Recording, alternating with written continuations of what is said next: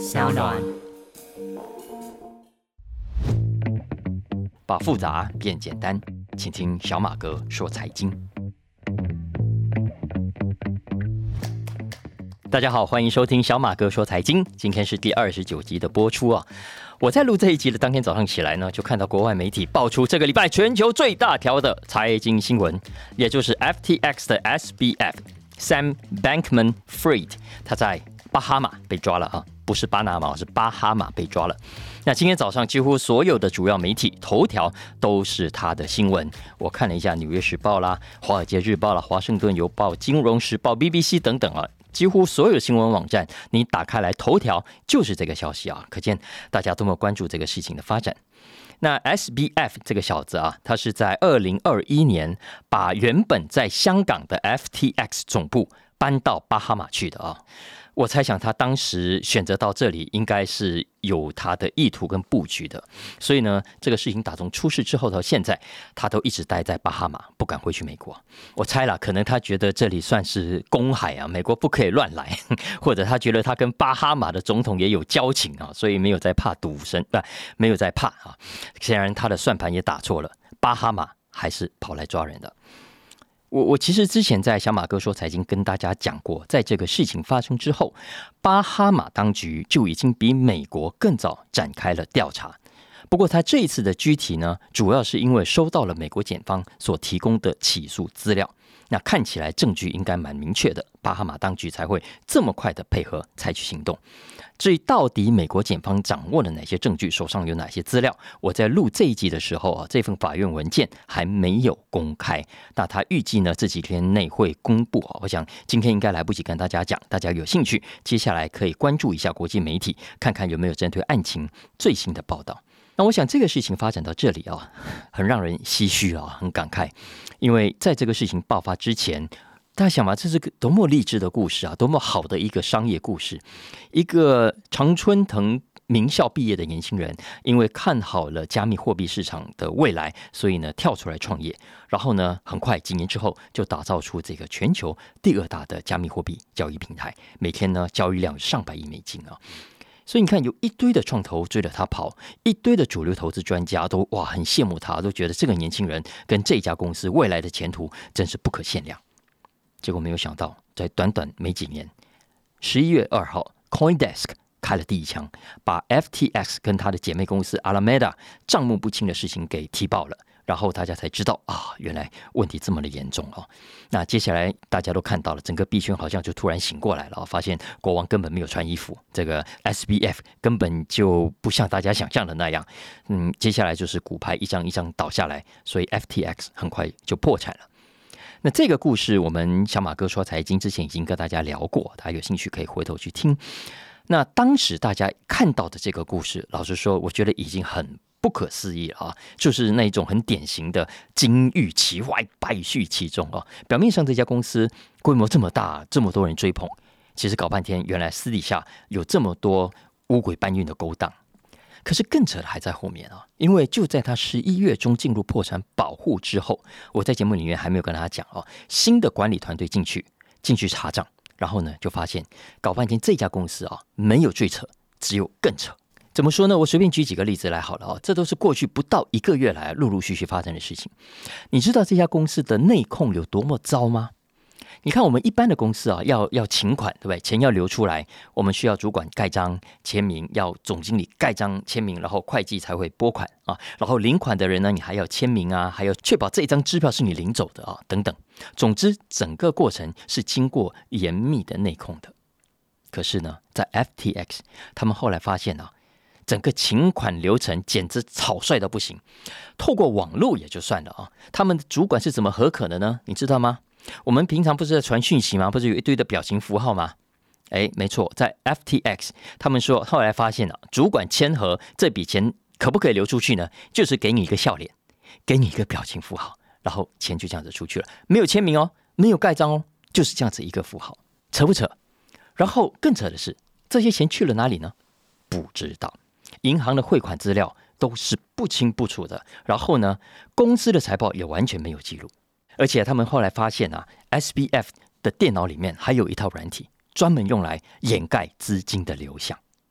然后呢，SBF 这小子啊，我们知道现在这些年轻人都已经不习惯面对面沟通了嘛，而是用 email 啊，或者是各种讯息啊。结果呢，你知道吗？这位老兄所传送的讯息啊，会设定好时间，时间到了自动销毁啊，就像 Mission Impossible 那样。而且还不是只有他自己哦，他还要求公司其他的重要的干部，你们也要这么做。Why？你想想看嘛，我们一般的公司，我们同事之间往来，我为了怕将来背黑锅，为了怕将来背负不必要的责任，大家有没有想过，我们是不是大部分邮件都留下来？将来要吵架也有所本啊！你怪我不，根根本就是你的问题啊！啊，邮件调出来，资料调出来，所以我们其实把各种的资料跟往来的邮件存档都来不及，怎么会想要销毁呢？什么心态？什么情况下你会想要销毁？大家可以想想看。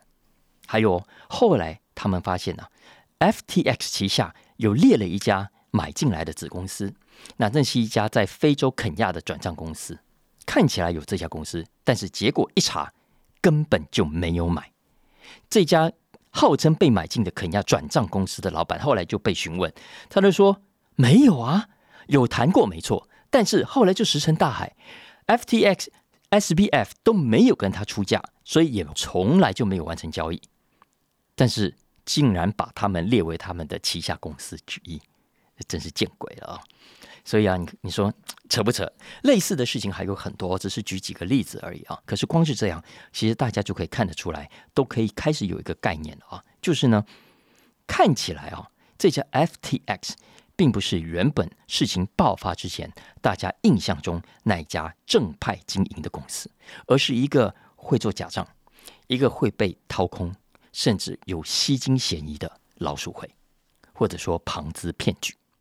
案发之后这几个礼拜来啊，SBF 这小子啊，虽然人躲在巴哈马，我上一次跟大家聊过，可是还是很高调啊，常常接受美国媒体的访问啊。然后呢，访问的时候都装作小白兔，装无辜啊，说他啊不知道发生这些事情啊，做决定的都不是他，他自己会专注于加密货币科技的创新跟研究，公司搞成这样啊，他也很抱歉啊，很对不起投资人，所以呢，希望大家给他机会。他说，如果接下来给他机会重新赚到钱呢，他会想把赚来的钱还给这些债主，这些钱他都。不在乎的，他想还给这些受害的人啊。总之，一副看起来很真诚、很小白兔的样子啊。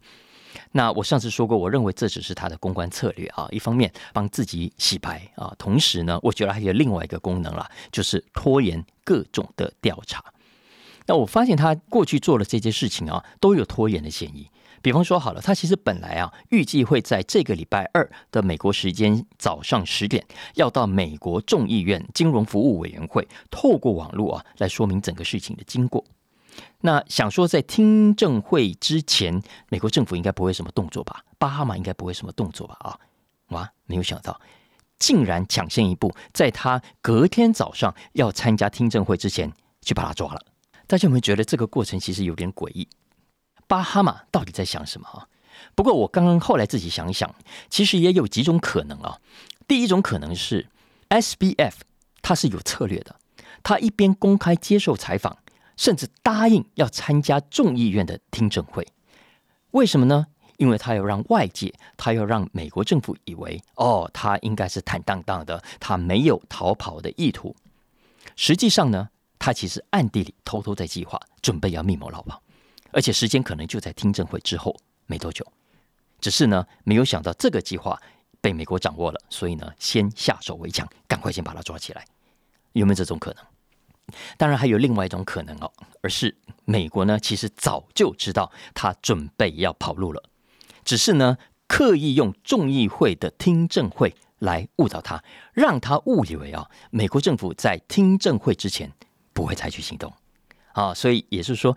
我讲的这场礼拜二早上的听证会，其实只是诱饵，要骗他上钩，要骗他疏于防范。没有想到要在那之前赶快落跑。我这样有没有电影看太多？我觉得你不能排除这种可能啊，哈，对不对？但不管怎样，也许接下来消息出来，大家会知道更多的真相啊。那目前为止，无论如何，他已经被抓了，而且应该很快就会被引渡回美国。那接下来大家最关心，当然也最紧张的就是人抓到了，没错。可是呢，钱要得回来吗？钱要得回来吗？因为台湾很多的受害者也很关心这一点。那我看到最新的法院资料啊，他是说呢，接管的这个经营团队已经在公司的账户里面清查一遍了。那目前为止啊，我只能说到目前为止，他们说找到了十二亿美金左右的现金，另外呢还有一批加密货币，目前估计呢总值是七亿四千万美金左右，所以加起来大概将近二十亿美金啊。那不要看二十亿美金好像很多。你如果知道 FTX 现在到底捅的窟窿有多大，你就知道这其实就是一小部分的零头而已啊！因为呢，光是加密货币，台湾也传出了数字啊，其实一堆的受害者钱都很多哎，都不知道该怎么办。其中被他欠最多的五十大债主哈，就把他那个债主名称名字这个列下来，然后金额最高的照下牌，前面五十个啊，目前统计到现在已经呢有超过三十亿美金哦。而且不要忘了，这只是前面五十个，你知道他有多少债主吗？包括他上面的客户哦，往来现在钱存在那里，挂在那里，然后最后人领不回来的，可能有超过一百万以上。所以他总共应该要吐出来的钱啊，我觉得没有上百亿，也有个七八十亿。而且这还只是。FTX 公司的欠款哦，这还不算 SBF 他老兄自己用他自己名义借的钱哦，据说也借了好多亿哦，不是千万，不是万哦，是亿哦。然后还有 FTX 的其他高阶主管也都用自己的名义借了很多的钱哦，这些钱跑到哪里去了？有多少是追得回来的？没有人知道啊。所以以上这些数字给大家参考啊，希望可以对一些受害者有一些参考上的帮助。那我昨天在录飞碟早餐的时候，也聊到这个话题啊。老实说了，真的是越聊越感慨啊。大家如果想要创业的话，我真的要提醒大家，呃，不要变得跟 S P F 这小子一样啊。你想想看，搞成今天这个样子，你辜负了多少人？你背叛了你多少的客户？然后不要忘了，还有你的家人呢，你的爸爸、你的妈妈呢，也会被你一起拖下去的，你知道吗？你看，我就看到美国《纽约时报》有一篇报道，大家有兴趣可以找来看哦。他就是说，S B F 的爸爸妈妈本来就是在 Stanford 教书的，算是社会上很被敬重的人物。哎，大家要知道，可以在美国 Stanford 大学教书，而且一教是教很多年，这不是很容易的一件事情哎。然后夫妻两个人，你的爸爸妈妈两个人都是 Stanford 教授，这是多么荣耀的一件事情啊！这样的好的条件，照理说你要好好的把握。而且呢，你看这么好的一个孩子，你要创业，爸爸妈妈会不会支持你？当然会支持你啊！所以，S B F 他爸爸这几年来都有在旁边帮他，甚至有一段时间还有在领 F T X 的薪水。等于是他的员工之一啊，然后在旁边给他出主意。我看到有报道，包括 S B F 是有时候会到国会去听证吗？因为他爸爸本来就是法学教授，是比较有经验的，所以也在旁边给他当顾问啊，帮帮他。所以 S B F 的爸爸对公司的营运是有参与的，而且呢，F T X 的一些捐款也会交给他爸爸妈妈来处理。所以你可以想象嘛，在这个事情爆发之前。你看，S B F 是全世界捧在掌心的天之骄子哎，呃，大家都说哇，这个孩子未来不可限量。F T X 还没有 I P O，如果他可以在二零二三年 I P O 的话，大家就预期他会是未来的比尔盖茨，他会是现代版的 J P Morgan 啊。所以，你身为爸爸妈妈，会不会以这个孩子为荣？当然会的啊。可是呢，你想想看，猪羊变色就这么一线之间，经过这个事件。大家看这对夫妻，看这两位 Stanford 大学的教授都戴着有色眼镜了。所以听说他爸爸本来冬天有课的，现在都暂时不开了啊。他妈妈呢，本来是当一些慈善机构的主管啊，那现在也辞掉了。所以你看代价多大。其实讲到创业这件事情啊，是真的要好好拿捏的。你你如果没有像 SBF 他们这么年轻创业，你太晚创业的话，当然精神啊、体力各方面会比较不理想。可是老实说。你如果真的太年轻就跑出来创业，问题也是蛮大的。我们这个社会常常会很羡慕那种很年轻啊，就很成功的创业家，有没有哈？贾伯斯啦、比尔盖茨啦、祖克伯啦，你看都是二十岁出头就出来闯天下了。你看今天人家搞得这么的成功，所以常常有人说啊啊，创业要趁早，要趁早，然后举的呢都是刚刚讲的这些成功的例子。可是呢，我真的觉得啊，这一些都是非常少数的特例。我相信这一定是某种的样本的误差啊，所谓的存活偏差啊。我相信有更多年轻创业者最后是摸摸鼻子啊失败的。有些可能经验不够，遇到了经营上的问题，不知道该怎么解决；要不然呢，就是经不起诱惑，最后做了不该做的事情，就像 SBF 这样。那么几岁创业比较好呢？我其实刚好这几天在想这个事情，我就看到呢，我的 FB 上跳出一则推文，它呢是哈佛商业评论的网站，因为我有追踪嘛啊，他就主动推一篇文章给我看，哎，我觉得很有意思啊，所以来跟大家顺便聊一下啊。这其实是一篇旧的文章了，二零一八年就发表了，不过我觉得还是很值得看啊，因为呢这篇文章的作者跟我们一样，就常常听到那些什么创业要趁早的这种话啊，然后。也有些统计数据看起来也真的呼应这样的说法，比方说，就有人看到美国财经媒体 TechCrunch 过去十年就他们都有颁布啊这个优秀得奖的企业嘛啊，他呢就去统计过去这十年的得奖者，结果发现呢，诶，这些得奖的企业啊，他们的创业者在创业的时候的年龄平均呢几岁？三十一岁，三十一岁，其实算蛮年轻的啊。然后不是只有这个数字，美国的专门否中小企业的杂志叫《Inc》杂志啊。那我出过他们以前一位总编辑的书，书名大家应该也很熟悉，叫《师傅》。他也有一个二零一五年的数据，他们呢去调查美国成长最快的新创公司，然后呢去算一下这些公司的创业者在创业的时候的年龄，结果发现哇更年轻，平均只有二十九岁。最近大家不是很疯那个 Chat GPT 吗？Chat GPT 背后的公司叫做 Open AI，有没有哈？那当年搞 Open AI 的那位老兄叫 Sam Altman。Sam Altman 在搞 Open AI 的时候，那一年也只有三十岁。哦，讲到这个，我稍微岔题一下，因为我觉得最近大家不都很热那个 Chat GPT 啊，所以我觉得呢，大家未来可以稍微关注一下背后的这一家 Open AI 公司。Open AI 是在二零一五年哦，跟马斯克他们一伙人一起搞起来的。它本来是一个非盈利组织，目标呢是希望对 AI 展开更大规模的研究跟开发。因为在当时参与的很多研究者，老实说，虽然是 AI 的专家，可是一方面期待 AI 的未来，另一方面也很担心 AI 对人文、对人类社会所可能带来的破坏。但这并不影响他们的研究脚步。大概就在两年前，Open AI 呢从原本的非盈利转变成了一个盈利的组织。然后当时呢，微软公司就宣布要投资它十亿美金。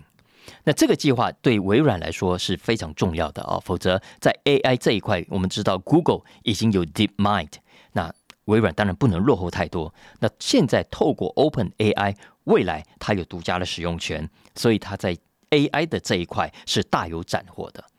最近大家很疯的这个版本，其实只是三点五版。Open AI 哦，预计明年会推出四点零版，我猜想到时候一定还会更厉害。不过那是明年的事情啊。我们回头看刚刚讲的《哈佛商业评论》的这篇文章，我们回来讲创业。创业真的是年轻人的事吗？真的是三十岁以前创业就是比较好的时机吗？如果我们要去看成功的创业家，他们当中有多少真的是在三十岁以前就创业的呢？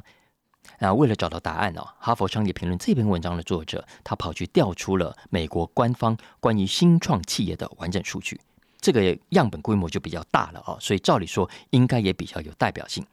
结果他们有几个发现，首先。他们发现，美国企业的创业者啊，在创办那家公司的时候的平均年龄，不是刚刚讲的二十九岁，也不是 TechCrunch 发现的三十一岁，而是多少呢？四十二岁，真的多了十几岁。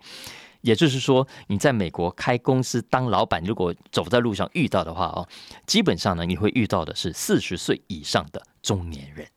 也就是说，没有大家想象中那么年轻了啊！我不知道台湾的经济部或者主计处有没有类似的统计，如果有呢，我相信也一定很好玩的。我猜想答案也应该会在四十岁以上，搞不好还更高。为什么呢？想也知道嘛。你看，我们一般来说，台湾人都会把大学念完，你说没念完就跑去去创业是很少的啦。然后呢，现在还很多念完干脆一直念到研究所，有没有？所以呢，你看出到社会都已经快三十岁了。然后也很少人会想到一离开学校就跑出来创业啊，通常都是乖乖先找份工作啊，然后过几年再说，然后过几年怎么样？一转眼就四十岁了啦。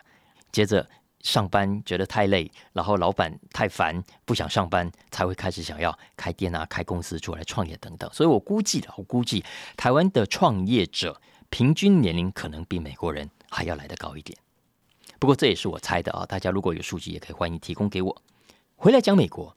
这篇文章的作者也知道，我们刚刚讲的是全美国的平均，全国的平均啊，因为全国一般的创业者就跟台湾一样，大部分其实都是中小企业，而且都是很小的公司，小餐厅啦、小咖啡馆啦、小贸易公司、艺人公司等等啊，所以基本上这一类的公司都不会太大，也不会变太大。有些餐厅老板当然刚开始几年生意做起来哦，会想开分店，甚至搞连锁，有没有哈？可是我告诉你，我很多朋友都这样。最后我发现他们搞了一轮之后，都会发现没那么简单。最常见的是他们发现新的餐厅、新的咖啡厅没有做起来，但是呢，原本生意很好的店啊，也因为自己分身了、分开时间、分开精力了，所以呢，生意掉了，业绩变差了。所以啊，最后想来想去，还是回到雇原本的店就好。所以呢，到最后就是只有那么一家店，大不了。所以这种生意哦，基本上是放不大的，也就不是我们一般财经媒体上很重视的那种成长型的新创公司。那么，如果我们看成长型的新创公司呢，也就是这些将来有机会变成 Google 啊、变成 Apple 啊、变成 Facebook 啊这一类的大企业，甚至跨国企业的成长型公司，诶，他们创业。的老板又是几岁创业的呢？哎，为了找答案，这篇文章的作者哦，他在挖数据的时候呢，就在加了几个条件。第一呢，看这家公司有没有专利啊，因为通常有专利，也就代表比较可能是一家科技公司嘛。然后透过专利，它成长的可能性也会比较高。再来呢，是看他们的股东结构。如果股东里面有来自创投 VC 的资金啊，我们都知道 VC 会投的。一定是将来有机会成长，然后有机会 IPO 的公司嘛？一般的小餐厅他们没有兴趣的了啊。所以，如果你的股东结构里头有 VC 的背景，诶，这通常代表着你很可能就是那种未来有机会成长型的公司。所以作者呢就找了这样的公司的条件，当然还有其他比较附属的条件啊，比方说成立的地点是不是在加州啦，在戏谷啦，在大城市啊？通常在大城市比较有机会是成长型的大公司，或者呢看这些公司所聘用的人里面是不是有很高的比例都是科技背景的。然后呢，作者在找出这些公司之后，去分析这些公司的创业者在创业的时候的年龄，结果他们发现什么呢？年纪又比较轻吗？没有，结果他这一群人的平均创业年龄跟整个大的样本差不多，同样也是四十出头。而且不要忘了，这还只是平均哦，里面没有错，有一些高科技产业的创业者真的比较年轻，三十几岁、四十岁以下。可是呢，还有很多的产业，特别是传统产业，创业者的年纪普遍比较高。例如像石油业啊，当然它需要的资本比较庞大，通常你必须有比较高的年资才有条件跟资格创业啊。所以这种行业呢，它的创业者平均年龄四十七岁，都快五十了。当然了，这还是整体的平均啊，而且你具备这样的条件，也不等于就是成功的公司嘛啊。所以呢，作者进一步问，进一步问了，他说：接下来来问。如果我们在这些公司里面再找出那些真的成长很快、很成功、知名度比较高的企业呢？当然，因为成功这件事情比较难定义嘛，啊，所以这个研究的团队呢就想说，那我们找出那种真的成长很快的公司，把它作为成功的指标啊。所以他们进一步去找刚刚讲的这一群公司里面成长速度最快啊、成长最高的公司。那这些公司它的创业者创业当年又是几岁呢？结果他做成了一个图表，我觉得蛮有意思的。到时候请同事把这个表格也转贴在小马哥说财经的 FB 上啊，大家有兴趣可以去看看。如果你真的有兴趣要创业啊，我真的强烈建议大家去参考一下。为什么呢？因为根据这个表格啊，高成长型就比较成功的企业哦，创业者的平均年龄啊，老实说没有大家想象中那么年轻。事实上，在这一群公司里头，创业者占比最高的。是几岁呢？四十到四十九岁，大概占了三成。接下来第二多的是几岁呢？三十到三十九，也是差不多占三成。所以换言之，三十到四十九岁啊，加起来就已经六成了。那占比第三高的是几岁呢？诶，你可能想象不到，你可能以为是比较年轻，对不对？不，其实更老，是五十到五十九岁。平均大概每五个高成长企业。他的创业者在创业当年就是五十到五十九岁才开始的。那有没有六十岁才创业的呢？有，超过六十岁才创业，而且创业之后还可以让公司变成高成长企业的呢，在当中也占了五趴。也就是说，你如果把上面的数字啊全部加起来，那等于三十岁以上的创业者啊就占了百分之八十五。在高成长企业中，有一半以上的创业者在创业的时候已经超过四十岁了。四十岁，你说年轻吗？那么不到三十岁就创业，然后结果成长也很快，也很成功的有多少呢？根据这份调查，大概只有百分之十五。也就是说，刚介绍了这篇《哈佛商业评论》的文章，要让大家知道：第一，年轻创业就成功的没有大家想象中那么多。相反的，能够把企业搞起来而且成功的创业家，年龄啊比你想象中要来的大啊。所以我我选这篇文章的目的之一啦，是希望可以鼓励一下。听众朋友当中，你如果真的有想要创业啊，可是又担心自己年纪是不是太大了？如果你真的有想法，我鼓励你大胆的去尝试啊！真的不要去想年龄的事，什么创业要趁年轻啦，呃，年轻人创业比较有机会成长啦，这种说法，根据以上的研究统计，只是迷思，在实际上是不成立的。年龄啊，不应该是你不创业的理由。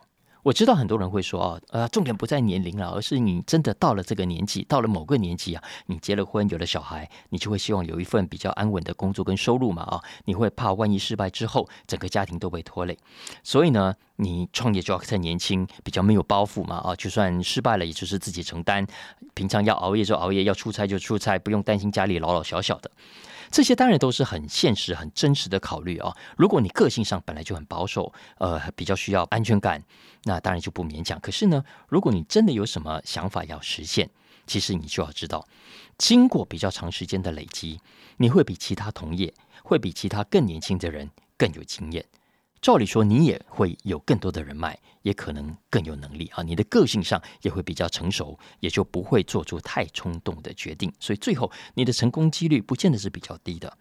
所以这也是为什么我想前面提到了这个调查，它显示呢，可以成功快速成长的新创企业创业者当中，有八成以上都超过三十岁，甚至超过四十岁的占了一半以上啊。所以啦，你应该做的，我觉得不是打消念头，而是做好准备啊。什么叫做好准备呢？很多事情啊，比方说准备好一笔安家费喽。所以万一你真的创业搞砸了，孩子不会没有奶粉钱，不会没有钱买文具啊，老公啊老婆也不会一天到晚愁眉苦脸哈。所以如果可以做到。没有后顾之忧，我觉得出去闯一闯是不错的啊。我们东方人都太重视安全感了啊，老外比较没有这个包袱，所以他们到了中年，人生跑道说变就变了。我在美国研念研究所，好几个同学就是中年之后转换跑道的，要不然就是搬到另外一个城市去住啦，找另外一份跟原本完全不一样的工作啊。这在他们来说其实没有什么大不了啊。我们我们老中了就常常会考虑很多。哎，我再讲一个，你看麦当劳，麦当劳现在成功吗？成功嘛，对不对？但你要知道，当年买下麦当劳兄弟，他原本是一个小餐厅，最后被一个家伙买下来。这位老兄叫 Ray Kroc，然后 Ray Kroc 买下来，才把原本的麦当劳发扬光大。那你知道 Ray Kroc 当年买下麦当劳的时候几岁吗？去查查看，他五十七岁了。然后刚刚讲的 Sam Altman 当年搞 Open AI 的时候才三十岁，现在呢也快四十了。所以你不觉得随着越来越成熟，成功的几率也更高吗？你现在几岁？有什么好怕的？好了，以上就是今天的小马哥说财经，希望大家喜欢今天的话题，不要忘了帮我按下订阅、评分五星，当然也请大家帮我分享给亲朋好友，大家一起来收听喽。如果有相关的需求，也欢迎透过文字栏讯息里面的相关粉砖跟连结，跟我们一起来互动喽。下次见，拜拜。